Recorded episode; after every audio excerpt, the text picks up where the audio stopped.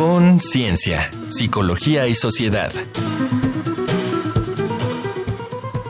La ansiedad y sus trastornos. ¿Cómo enfrentarlos? Bienvenidos, bienvenidas una vez más aquí a Conciencia, Psicología y Sociedad. Esto es Radio UNAM, transmitimos a través del 96.1 de FM en este que es el espacio radiofónico de la Facultad de Psicología, en el que abordamos temas con sus especialistas y académicos de aquella facultad, pues temas evidentemente con el enfoque psicológico y sobre todo que sean del interés de todos ustedes allá afuera que nos sintonizan, que nos escuchan. Muchas gracias de paso por hacerlo. Yo soy Berenice Camacho y en esta ocasión comparto la conducción con la doctora Mariana Gutiérrez Lara. ¿Cómo estás, Mariana? Un gusto estar aquí a tu lado. Igualmente, veré muy contenta de estar acompañándote en este día, de estar compartiendo con quien nos escucha un tema que impacta o nos ha impactado a todos alguna vez en la vida. Sin duda, ansiedad, sus trastornos y sus acercamientos desde la psicología, desde la psicoterapia, es nuestro tema de hoy. Les recordamos que ustedes pueden volver a escuchar esta y otras emisiones si se acercan a nuestra sección de podcast que es radiopodcast.unam.mx. Y ahora sí, Iniciamos en Conciencia, Psicología y Sociedad.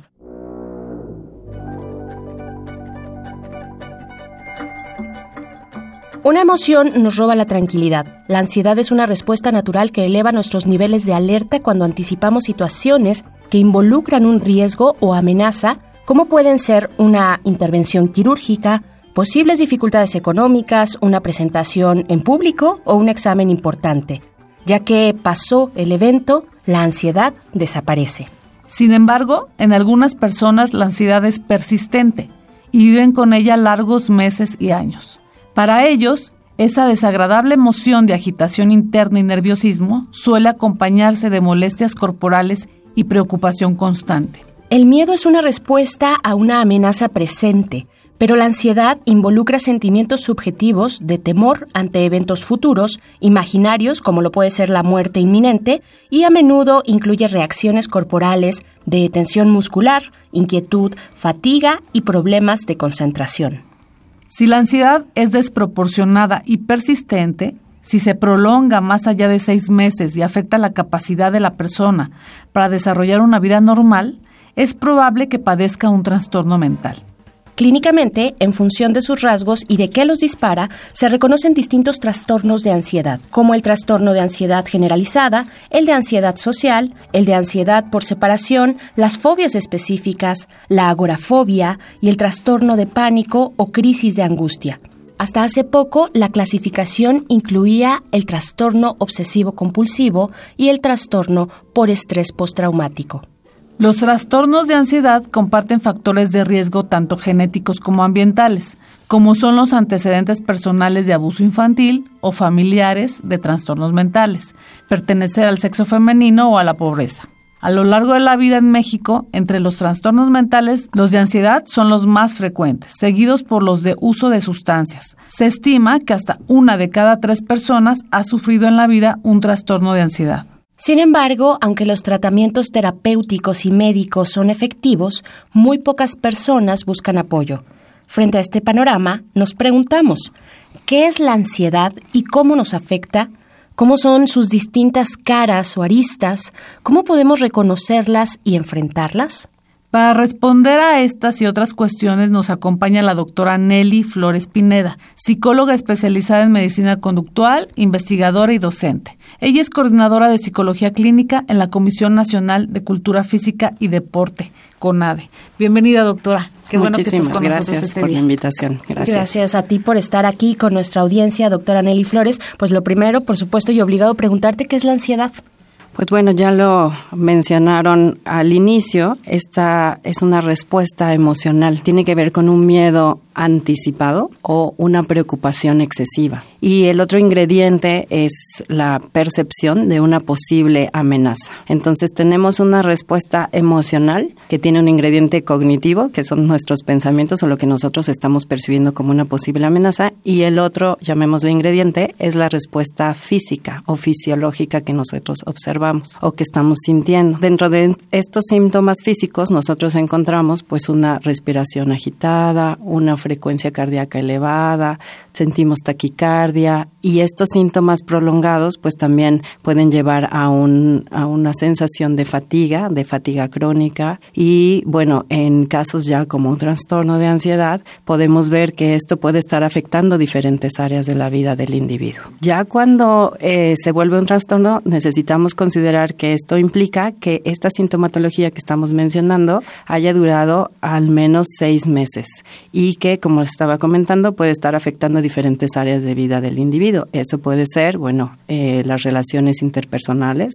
También las personas se ven afectadas en su trabajo. Muchas personas dejan de salir de casa o de asistir a reuniones sociales o incluso a su trabajo debido a esta sintomatología de ansiedad, porque están considerando que su medio ambiente es un, es un ambiente amenazante.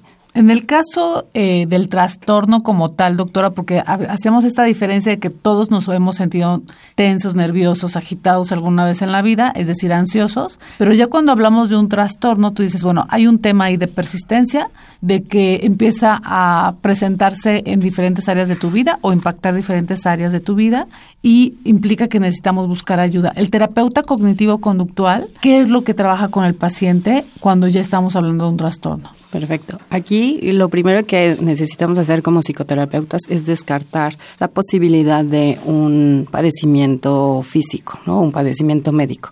Sabemos que existen algunos padecimientos que se relacionan con la ansiedad, entonces, bueno, trabajamos en conjunto, se hace un trabajo interdisciplinario. Nosotros podemos recomendar que la persona vaya a su médico general. Por nuestra parte, entonces, nosotros como psicólogos lo que hacemos es identificar cuáles son los patrones de pensamiento de las personas. Sabemos que la ansiedad se relaciona con un tipo de pensamiento específico. Este es un tipo de pensamiento catastrófico, es decir, estamos pensando que va a suceder lo peor en una situación determinada. Entonces, una vez que nosotros identificamos cuáles son las situaciones que están disparando esta sintomatología que estábamos mencionando, vamos a identificar cuáles son los pensamientos que están mediando esta reacción fisiológica. Y trabajaremos entonces con los pacientes para modificar estos pensamientos catastróficos y modificarlos por pensamientos alternativos que sean más realistas y que sean objetivos. Asimismo, vamos a trabajar eh, la parte de solución de problemas. Muchas personas, en vista de que no logran solucionar los problemas que tienen en la vida cotidiana, pues van acumulando preocupaciones. Y esto, pues, eventualmente puede generar un trastorno de, ansiedad, ¿no? En algunos casos. Entonces, también trabajamos la parte de, de enfrentamiento a los problemas o las situaciones que pudieran estar generando ansiedad. Por último, pues también mm, no dejar de lado la parte conductual. Nosotros enseñamos a las personas a comportarse de manera diferente y en este caso regular la sintomatología física a través de ejercicios de relajación que les permita a ellos sentirse relajados, disminuir su sintomatología física, trabajamos los pensamientos catastróficos y les enseñamos habilidades para enfrentar los problemas de la vida cotidiana. Muy bien, les recordamos que estamos con la doctora Nelly Flores Pineda. Estamos hablando de ansiedad y sus trastornos, cómo enfrentarlos, cómo los aborda la psicología también. Vamos a hacer una pequeña pausa para escuchar pues lo que ustedes opinan allá afuera. Esto fue lo que recogió nuestro compañero Uriel Gámez, nuestro Vox Populi. Vamos a escuchar. La gente opina.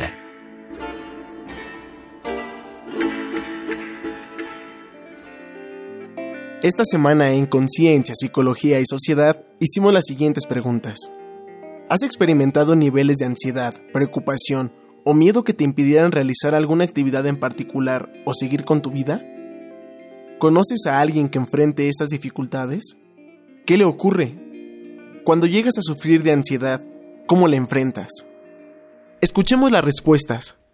Me llamo Antonio, tengo 20 años. Pues cierto momento nada más fue, podría ser como pánico escénico a la hora de exponer frente a un gran grupo de personas. Pues trato de enfocarme en otras cosas, escuchar música, dibujar, para no pensar tanto en eso que me provoca la ansiedad y salir de ello. Diana, 25. Creo que sí. A veces uno no lo siente tanto, pero te das cuenta de que dejas de cuidarte, dejas de comer, de salir, hasta de hacer actividades normales como bañarte, por las cosas que tienes en la cabeza. Pues yo, pero aparte de mí, mi abuela, creo que no es tanto que la enfrente, pero como que intentas o por lo menos tratas de vivir con ella A veces es difícil, no he aprendido a hacerlo. Tengo crisis fuertes en las que tengo que llamarle a alguien que quiero mucho como a mi novio o a mi mamá para que ayuden a tranquilizarme, aunque sea por teléfono, para volver a como a un estado que me permita hacer las cosas que tengo que hacer.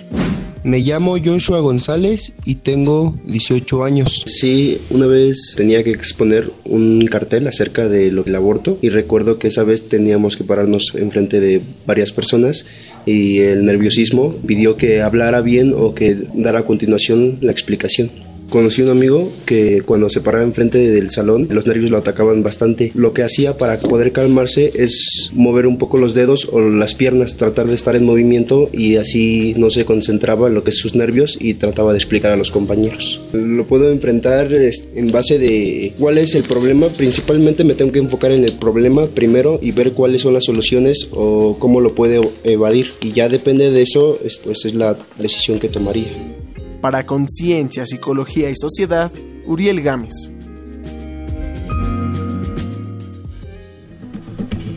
Contáctanos al correo con.cienciaunam.gmail.com o en el Facebook arroba unam.psicología.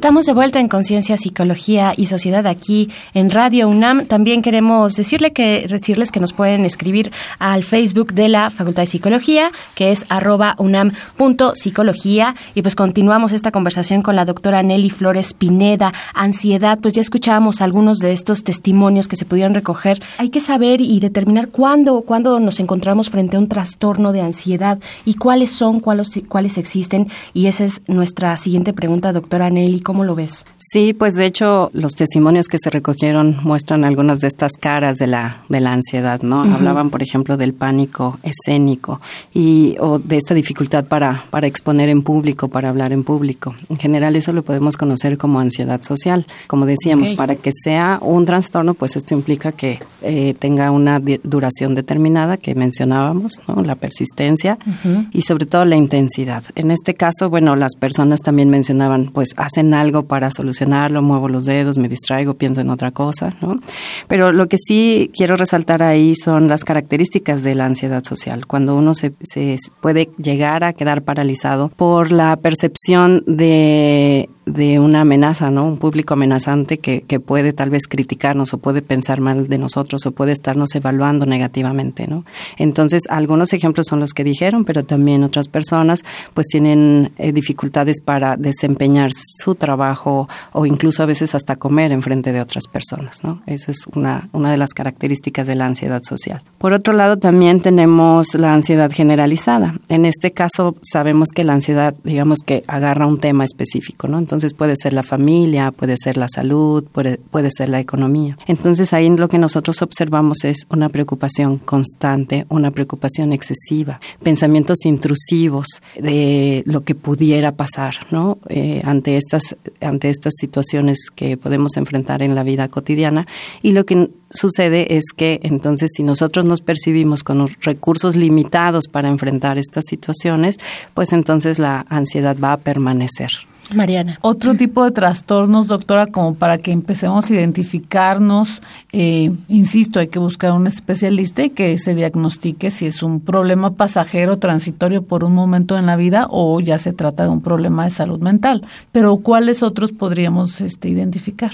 Hay otros dos que son comunes, que son las fobias específicas. En este caso tenemos un estímulo muy particular que puede generar este miedo irracional, digamos de alguna manera, ¿no? Entonces, ahí lo que nosotros uh, observamos es que pues un estímulo como ese puede ser observar la sangre, tener miedo a las agujas, subirse a un avión, miedo a las arañas, ¿no? Perdón, esos son irracionales. La aguja, observar una aguja, no sé qué tan irracional sea. Digamos que en este caso, pues depende de la amenaza que uno perciba, ¿no? Como el nivel de amenaza, porque pues puede ser una aguja que te va a inyectar una vacuna, ¿no? En realidad, pues, pues te va a causar dolor, pero el dolor es mínimo respecto al beneficio que vas a obtener de ponerte una vacuna, ¿no? puede ser que hayas tenido una experiencia, este, pues complicada, tal vez al momento en una vez te inyectaron, te dolió mucho, tal vez eras pequeño o tenías fiebre y se queda ese recuerdo por ahí. Así es, asociamos esto con un peligro. Creo que las fobias como trastorno de ansiedad es un buen ejemplo para identificar las causas justo por lo que hablaban hace ratito. ¿Será que yo ya tuve una experiencia previa que me llevó a tener este miedo excesivo, persistente? ¿O será que qué pasa? Que a lo mejor yo no tuve ningún contacto con ningún perro, ningún contacto desagradable, digamos así, con una araña y sin embargo yo tengo una fobia a cualquiera de estos dos animales. ¿Cuáles son las causas, doctora, para que uno llegue a tener un trastorno de ansiedad como tal? Bueno, sabemos que eh, los trastornos de, ansiedad y en general los, problemas de salud mental son multicausales, ¿no? Entonces, en efecto, tiene que ver una parte la historia de nuestra vida, el aprendizaje previo, que esa es la parte que nosotros como psicólogos vamos a, atender, ¿no? También consideramos que pueden haber factores eh, genéticos o ambientales, ¿no? Que pudieran estar provocando estos trastornos. Pero retomando, por ejemplo, la parte de lo que pudiera estar generando un trastorno.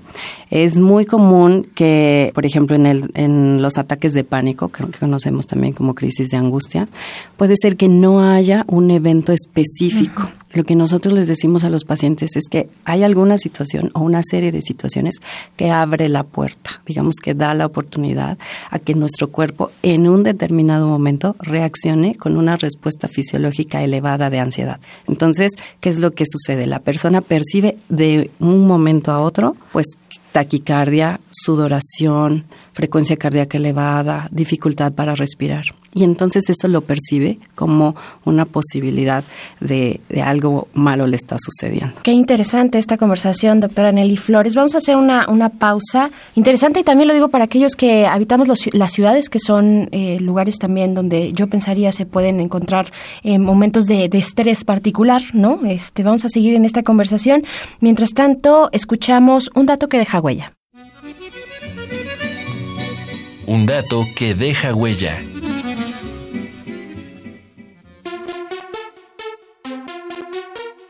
La encuesta nacional de epidemiología psiquiátrica de 2003 en México halló que la prevalencia de trastornos de ansiedad alguna vez en la vida de las personas era de 14.3%. Sin embargo, como es el patrón general, la cifra para las mujeres fue de 18.5%, casi el doble que para los hombres, con un 9.5%. La prevalencia general en el último mes fue de 3.2%. Los trastornos de ansiedad se presentan con distintas frecuencias. Las fobias específicas son, por mucho, las más comunes, seguidas del trastorno por ansiedad social y la agorafobia. El trastorno de ansiedad generalizada y el de pánico son los menos frecuentes, aunque sus efectos negativos puedan ser mayores. Los trastornos de ansiedad pueden durar años antes de ser referidos a un especialista.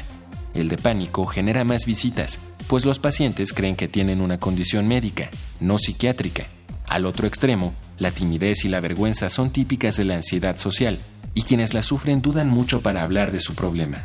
Estos trastornos generan en la economía una importante carga. Los días de trabajo perdidos que generan son más que por la diabetes. En la Unión Europea, para 2004, se estimó que los trastornos de ansiedad representaron un costo mayor a los 41 mil millones de euros.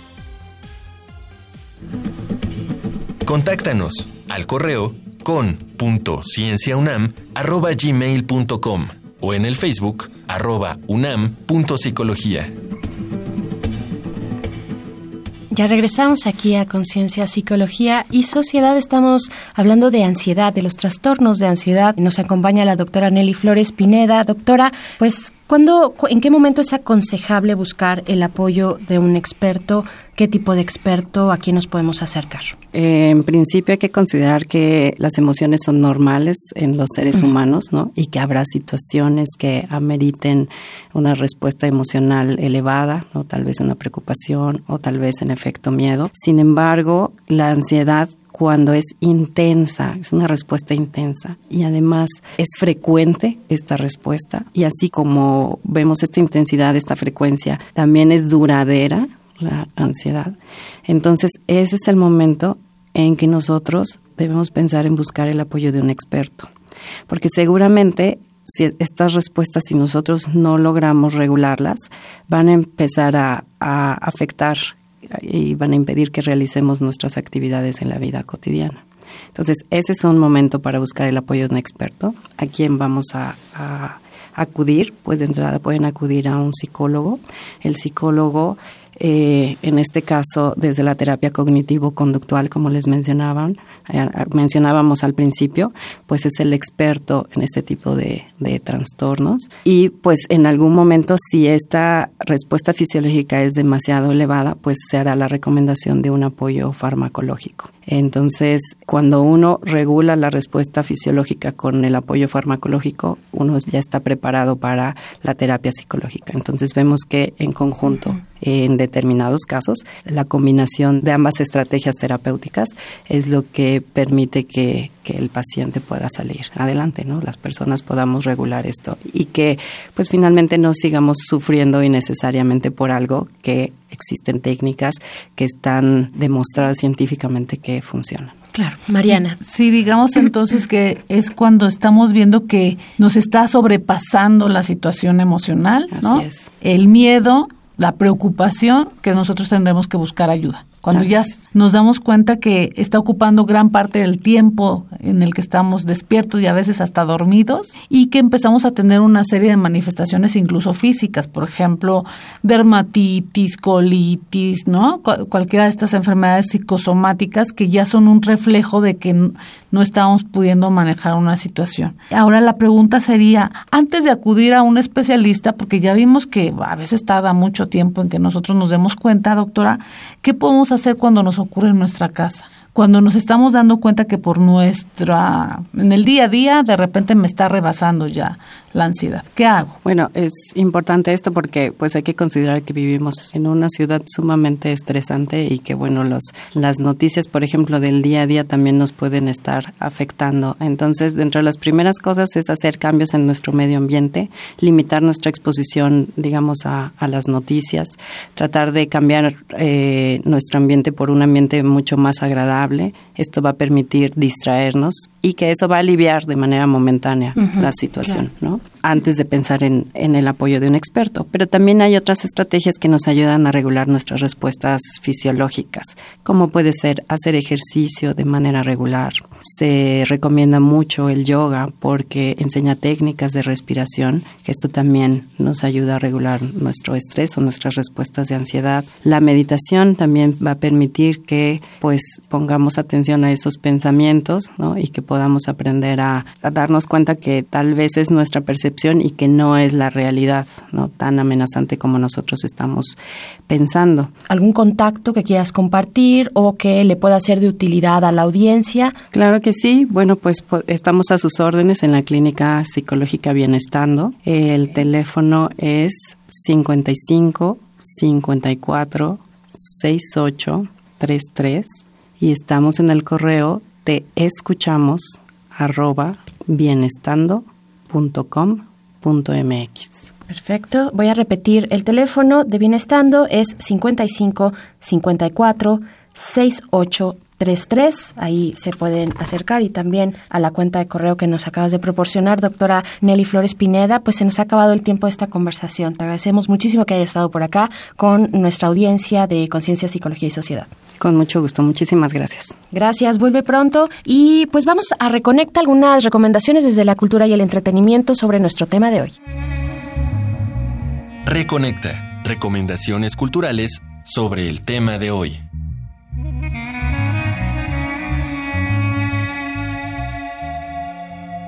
Porque la ansiedad sin control puede representar una enfermedad y deteriorar nuestra calidad de vida, te recomendamos Adiós ansiedad, cómo superar la timidez, los miedos, las fobias y las situaciones de pánico, del psiquiatra David Burns. Este libro ofrece estrategias muy útiles para dejar atrás los distintos tipos de ansiedad. Encuéntralo bajo el sello editorial Pay 2. En la misma editorial hallarás también El control de tu estado de ánimo, libro de Dennis Greenberg y Christine Padesky, que refleja los avances más importantes de los últimos años en el campo de la terapia cognitiva conductual, un tratamiento muy efectivo contra la ansiedad.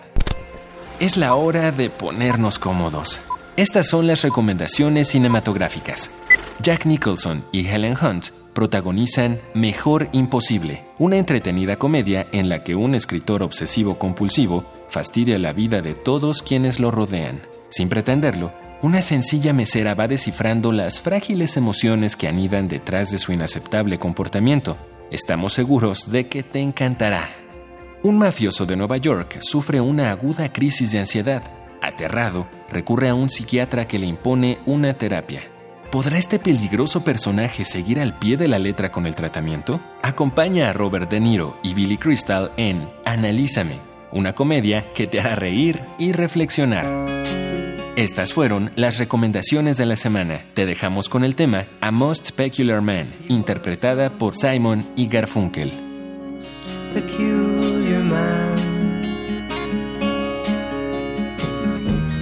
That's what Mrs. says, and she should know.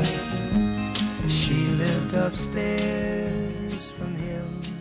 Estamos de vuelta con esta recomendación musical que nos puso de buenas, nos puso de buen humor, como si hiciera falta, porque ya estamos, eh, bueno, en este momento final de eh, Conciencia, Psicología y Sociedad. Mariana, ¿con qué te quieres despedir sobre nuestro tema de hoy de ansiedad? Sí, Veré, yo te decía al principio que era un tema que nos eh, impactaba a todos, que forma parte de, de, cada uno de nosotros en algún momento de nuestra vida. Es perfectamente normal, digamos así, que eventualmente nos sintamos ansiosos o tensos o preocupados, pero sí creo que uno tiene que hacer un análisis personal de cuando ya me está rebasando. Creo que un punto que ella menciona de relajación, meditación es importante, la respiración profunda es otra sugerencia que me parece que es muy relevante, esta cuestión de inspirar de manera profunda y de exhalar de manera lenta, pero también el pensar si tenemos evidencia de que lo que estaba lo que estamos pensando es real o es producto de nuestra imaginación. La otra parte que me parece muy importante es la solución de problemas. Si estoy tensa porque realmente tengo una situación de conflicto o, preocupante realmente, pues tengo que, tengo que idear una estrategia de solución de problemas. Mientras yo tenga una estrategia más eficiente, seguramente la ansiedad va a decrementar. Por supuesto, qué interesante todo lo que mencionas, cada uno de estos puntos. Bueno, el hecho de respirar de manera consciente, a veces no nos estamos dando ese tiempo, ese tiempo en el día, ese momento de esa pausa para hacer eso, respirar, respirar, conscientemente y pues se nos ha acabado el tiempo. Les quiero agradecer, agradecer a la producción y sobre todo a ustedes que están del otro lado de la bocina. Muchas gracias también a ti, Mariana. Igualmente, veré un gusto estar contigo y pues a respirar profundamente. A respirar profundo, eh, van a ver que cae bien y si acompañamos todas estas estrategias y bueno, ahí estuve, estuvieron todas las recomendaciones de cuando sí es importante hacer un alto y buscar a un especialista y algunas otras que se pueden hacer desde, desde casa. Esperamos que les sean efectivas y de ayuda. Recuerden que ustedes pueden volver a escuchar este programa el próximo jueves a las 7 de la noche a través del 860 de AM o acercarse a nuestro sitio de podcast que es radiopodcast.unam.mx. Yo soy Berenice Camacho y como siempre agradezco el favor de su escucha. Les invitamos a continuar aquí en Radio UNAM y nos escuchamos en la próxima ocasión aquí en Conciencia, Psicología y Sociedad. Conciencia, Psicología y Sociedad. Del otro lado del espejo participaron Marco Lubián, voz en off, Ana Salazar, guionista, Carmen Sumaya, asistente de producción, Augusto García Rubio, vinculación e información. Producción, Frida Saldívar.